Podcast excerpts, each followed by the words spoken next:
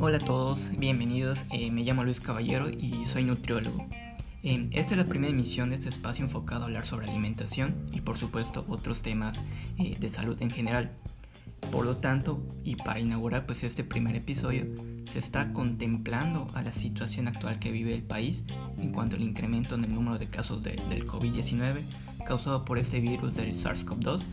y sobre todo pues haciéndonos la pregunta sobre si realmente mi, mi alimentación me está enfermando o por otro lado me está ayudando a prevenir enfermedades.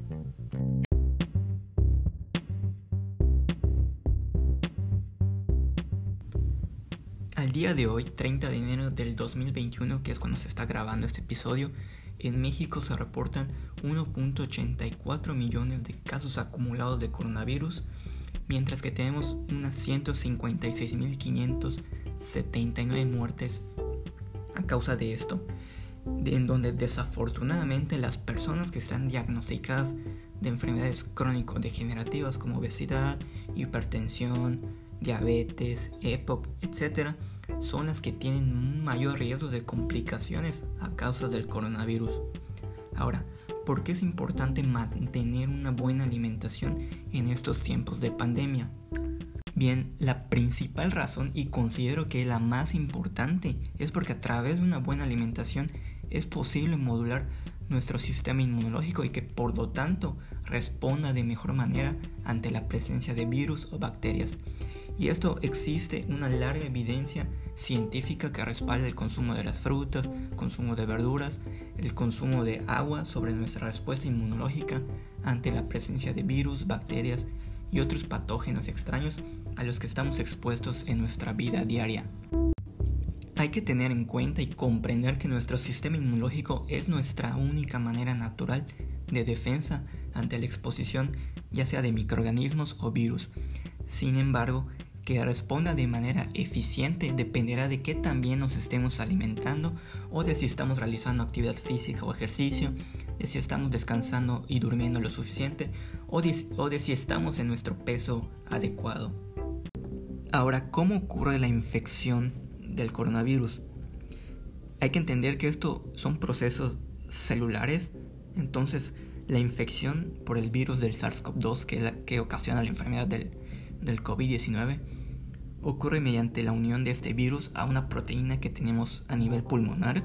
que se llama ACE2. Eh, una vez que se logra la infección a esta proteína, pues se logran todas las complicaciones eh, del cuadro clínico del coronavirus, que son la dificultad principalmente de respirar y sobre todo pues la, la, neumonía que es característica de esta enfermedad. Lo desafortunado en este caso es que esta proteína AC2, que es la que se une al, al virus del SARS-CoV-2, no solo la podemos encontrar en los pulmones, sino que también abarca otros órganos eh, en, nuestros, en nuestro sistema, como son el corazón, los riñones o los mismos intestinos. Entonces, esto lo hace pues muy importante porque pues esto sí logra complicar aún más a la persona eh, contagiada de, este virus. Ahora, la forma en cómo complica el organismo es mediante un proceso celular llamado tormenta de citocinas. ¿A qué voy con esto? Que cuando ocurre este proceso eh, ocurre una reclutación de moléculas inflamatorias como lo serían la interleucina 6 y el factor de necrosis tumoral alfa, entre otras moléculas inflamatorias. Pero una vez que ocurre este proceso celular, pues genera daño sistémico y principalmente la fibrosis pulmonar. Es, es ahí donde tenemos que tener en cuenta la importancia de respetar todas las medidas de, de sanidad que impone pues el gobierno. Ahora, ¿en dónde entran los alimentos y su relación con el sistema inmunológico? Para empezar, hay que saber que la composición de los alimentos que integran nuestra dieta diaria contribuyen a la regulación del metabolismo y del propio sistema inmunológico. Las moléculas bioactivas que se encuentran en los alimentos interactúan con nuestras propias células inmunitarias, ya sean linfocitos, macrófagos, entre otros, a través de vías de señalización mediado por receptores celulares. El que incorporemos en nuestra dieta frutas y verduras son realmente y verdaderamente beneficiosas, ya que son los únicos alimentos en donde podemos encontrar moléculas bioactivas principalmente, y quiero destacar a la vitamina A, cuyo papel radica en evitar la señalización de células dendríticas como lo son CD80 y CD86, que son moléculas en nuestro sistema inmunológico que son inflamatorias para el organismo. Además de que la propia vitamina A eh, se encarga a nivel intestinal de la producción de inmunoglobulina que esto va a ayudar a neutralizar todo tipo de bacterias. Por otra parte, quiero resaltar también el papel que está teniendo la vitamina D. Últimamente está siendo muy relevante a nivel del sistema inmunitario, ya que ayuda mucho al aumento en interleucina 10. Así como hay eh, moléculas que son inflamatorias, también hay moléculas que son antiinflamatorias. Entonces el papel que destaca la vitamina D es en, aumentar esta interleucina 10 que es antiinflamatoria. Eh, la, vitamina D, la vitamina D por su parte tiene un efecto dual, ya que aparte de modular eh, procesos antiinflamatorios, su función también se destaca en evitar la señalización de moléculas como la CD80 y CD86 que son parecidos a lo que, lo que ocasiona la vitamina A y de esta forma no se expresen fenotipos inflamatorios en el organismo. Entonces, alimentos donde podemos encontrar principalmente la vitamina D es en el consumo de lácteos, el consumo de yogur, por supuesto, quesos, eh, últimamente recomendar el consumo de, de búlgaros y el kefir eh, el pescado también es una muy buena fuente de vitamina D, pero sobre todo también la exposición a la luz solar. Em, ahorita que estamos en pandemia sí es muy difícil estar saliendo, entonces pues si hay la posibilidad, ya sea en el patio de la casa o, cerca de, nuestro hogar, pues tomar unos 10-15 minutitos de, de sol, porque sí es importante para poder sintetizar la vitamina D.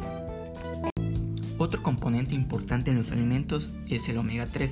El ácido linolénico, que es un precursor del ácido eicosapentanoico, y el docosahexanoico, que ya estamos hablando del EPA y el DHA, que son parte de la familia del omega 3, eh, producen eicosanoides, que los eicosanoides son moléculas lipídicas antiinflamatorias.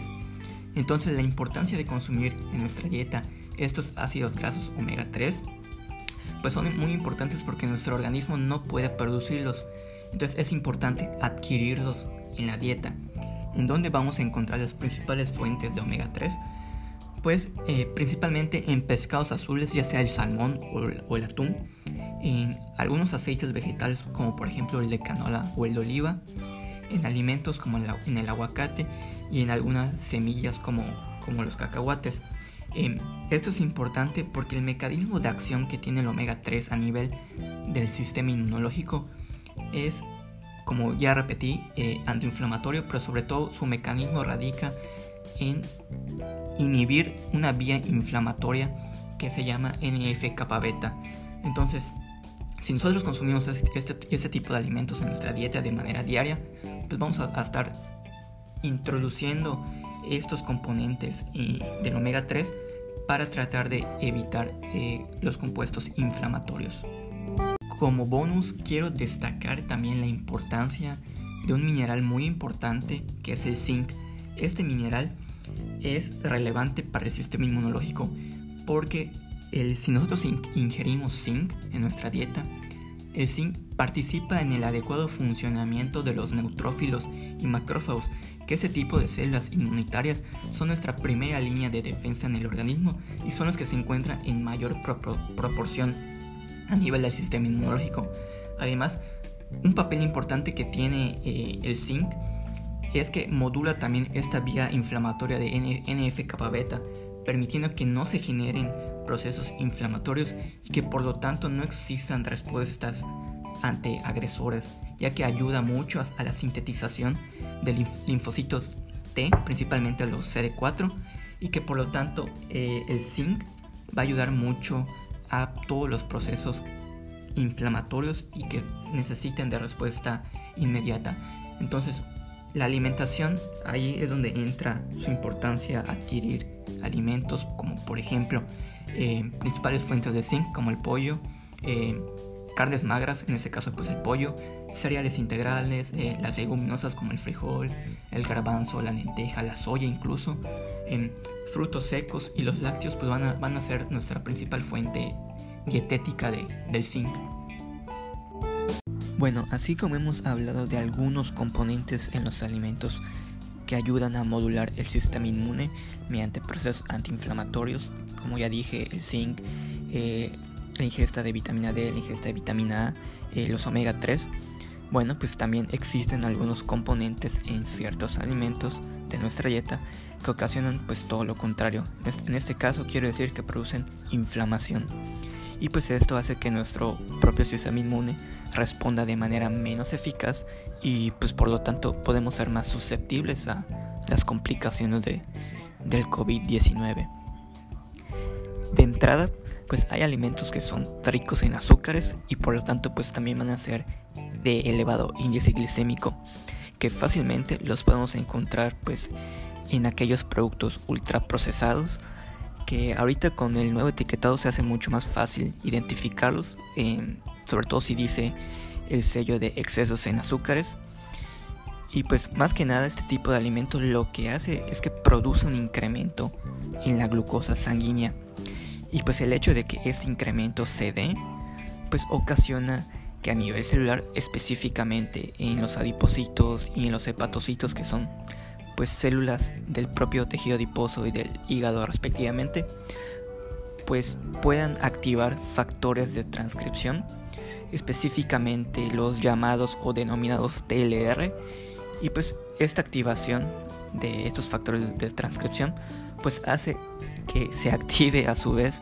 este, en vías de inflamación como son NF kappa beta y pues también que se active esta vía recluta todavía más moléculas inflamatorias. En este caso hay dos principales que son la interleucina 6 y pues el factor de necrosis tumoral alfa, que finalmente pues todo es como un círculo vicioso que va a producir mayor inflamación al, organismo. Entonces, si nosotros tenemos esos alimentos en nuestra dieta y, solamente nos alimentamos de ese tipo pues de productos que son altos en azúcares, pues todo eso va a hacer que se produzca estos mecanismos de inflamación a nivel celular y pues por lo tanto nuestro sistema inmunológico se va a ver comprometido a responder de manera menos eficiente volviéndonos pues más susceptibles a complicarnos eh, pues, por el COVID-19.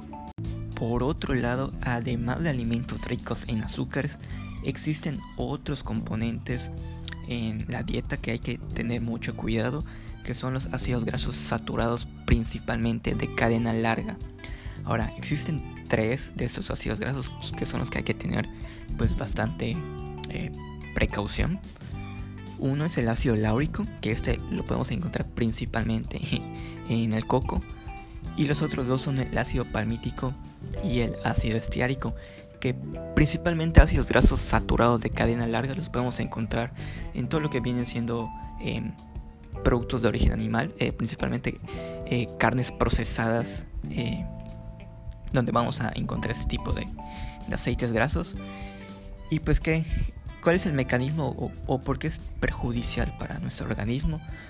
Porque su mecanismo de acción es bastante similar a lo que ocasionan ingerir alimentos ricos en azúcares, ya que pues su, su mecanismo de acción principalmente se basa también en activar factores de transcripción que van a generar señalización para el reclutamiento de enzimas proinflamatorias que son denominadas eh, ciclooxigenasas 2 que prácticamente actúan también de manera muy similar al reclutamiento de, de moléculas inflamatorias y hace que nuestro propio sistema inmune tampoco responda de la mejor manera que nosotros quisiéramos. En este caso, hablando de ácidos grasos, pues hay que preferir sobre todo aquellos que son denominados los monoinsaturados. Por ejemplo, si se va a cocinar, eh, tratar de utilizar aceite de canola o aceite de oliva y tratar de evitar otro tipo de aceites como serían el aceite de maíz, el aceite de soya o, el aceite de cártamo.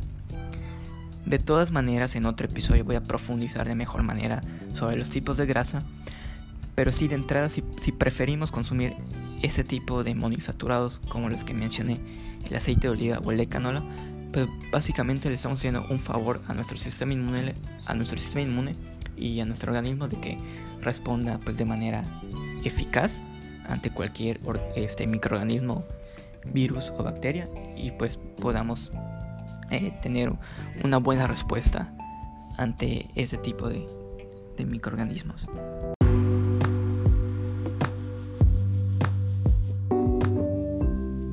Para ir ya cerrando, la recomendación se hace principalmente en consumir frutas y verduras de manera diaria y de forma variada. Además de esta forma, nos estamos asegurando de aprovechar también el consumo de la fibra, que este es un elemento importante en la modulación de nuestra microbiota. La microbiota es todo el conjunto de microorganismos y bacterias que tenemos en el organismo y tiene un importante efecto a nivel inmunológico. Entonces, si nosotros consumimos de forma variada diferentes frutas y verduras de diferentes colores, pues esto va a ayudar también a aportar los prebióticos que van a ayudar a nuestras bacterias buenas al desempeño y una correcta modulación de nuestro sistema inmunológico. Quiero aclarar, y ojo que esto es importante, que no estoy diciendo que con estos alimentos ya no tendremos coronavirus, porque hasta el día de hoy pues no hay una dieta como tal para el COVID, pero sin embargo el consumo de estos alimentos sí permite que no nos pegue tan duro si llegáramos a contagiarnos de, coronavirus. Evidentemente lo que es más recomendable es continuar con las recomendaciones sanitarias que pone en, acción el gobierno. En este caso, pues continuar con el lavado frecuente de las manos, mantener la sana distancia, el uso correcto del cubrebocas y por supuesto quedarse en casa si no es necesario salir.